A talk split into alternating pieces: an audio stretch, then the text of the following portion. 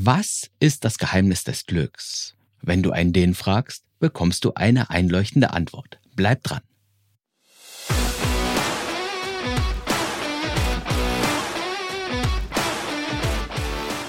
Im World Happiness Report.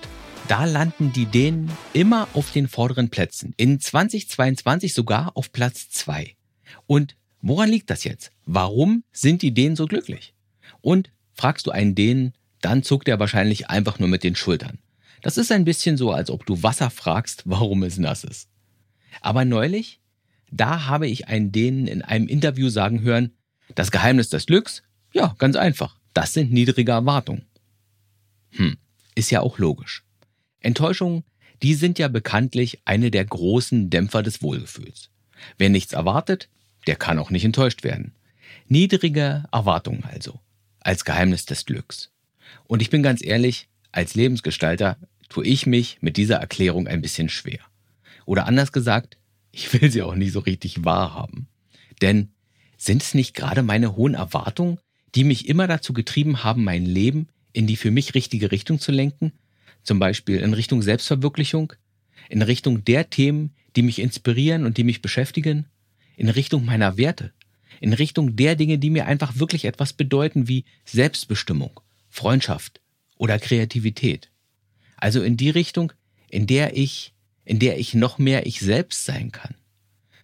Ich will sagen, meine hohen Erwartungen an mein Leben, die haben sich ausgezahlt.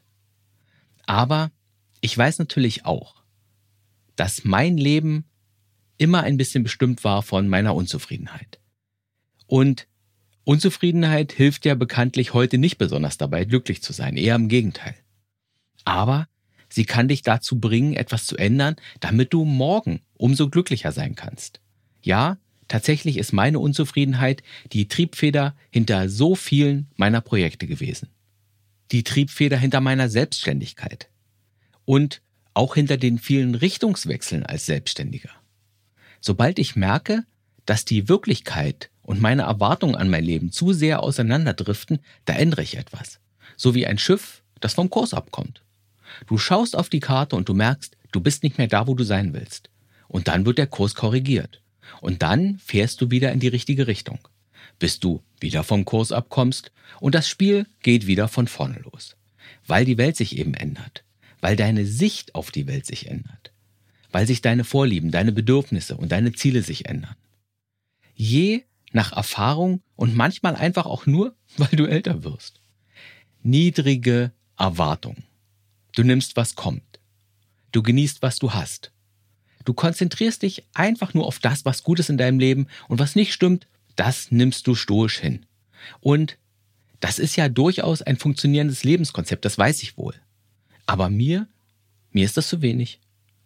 Dazu habe ich einfach zu viele Ideen, zu viel Gestaltungswunsch, zu viel Freiheitsliebe. Und vielleicht ist das mit den niedrigen Erwartungen in Dänemark auch einfacher. Denn ich persönlich, ich habe den Eindruck, dass sich die skandinavischen Länder ein bisschen besser um ihre Bürger kümmern, als es bei uns ist.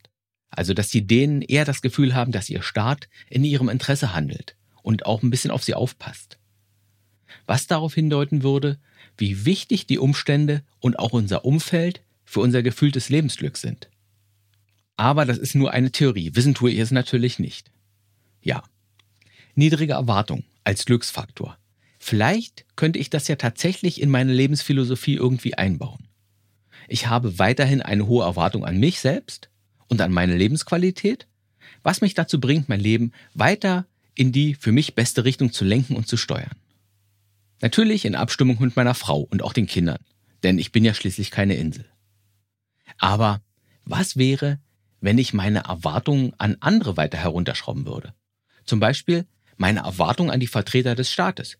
Sie mögen doch ehrlich, integer und fair sein und im Interesse unserer Bürger handeln. Weg damit. Mit der Erwartung. Oder meine Erwartung an andere Menschen. Sie mögen einigermaßen anständig und selbstverantwortlich und tolerant sein. Weg mit der Erwartung. Oder die Erwartung an meine Kinder, sie mögen endlich ihr Zeugs alleine wegräumen, sodass du nicht ständig hinter ihnen herräumen musst. Weg damit. Einfach mal schön eine Liste machen mit den Dingen, über die ich mich aufrege und die wirklich einfach nicht in meinem direkten Einflussbereich liegen. Und hier per innerer Verordnung meine Erwartung um mindestens 80 Prozent in diesem Bereich senken. Ja, ich schätze, das würde mein Glück und mein Gelassenheitsniveau noch einmal deutlich steigern. Klug wäre es auch, denn warum sollte man sich über Dinge aufregen, die du beim besten Willen nicht ändern kannst? Und so entsteht ein Wunsch, ein Vorsatz, ein Ziel für 2023 in meinem Kopf. Ein Ziel, das darauf wartet, verwirklicht zu werden. Damit ich dann auch neben den Dänen auch mit auf Platz 2 des World Happiness Reports 2023 lande. Und an welcher Stelle würdest du gerne stehen? Ich wünsche dir nur das Beste.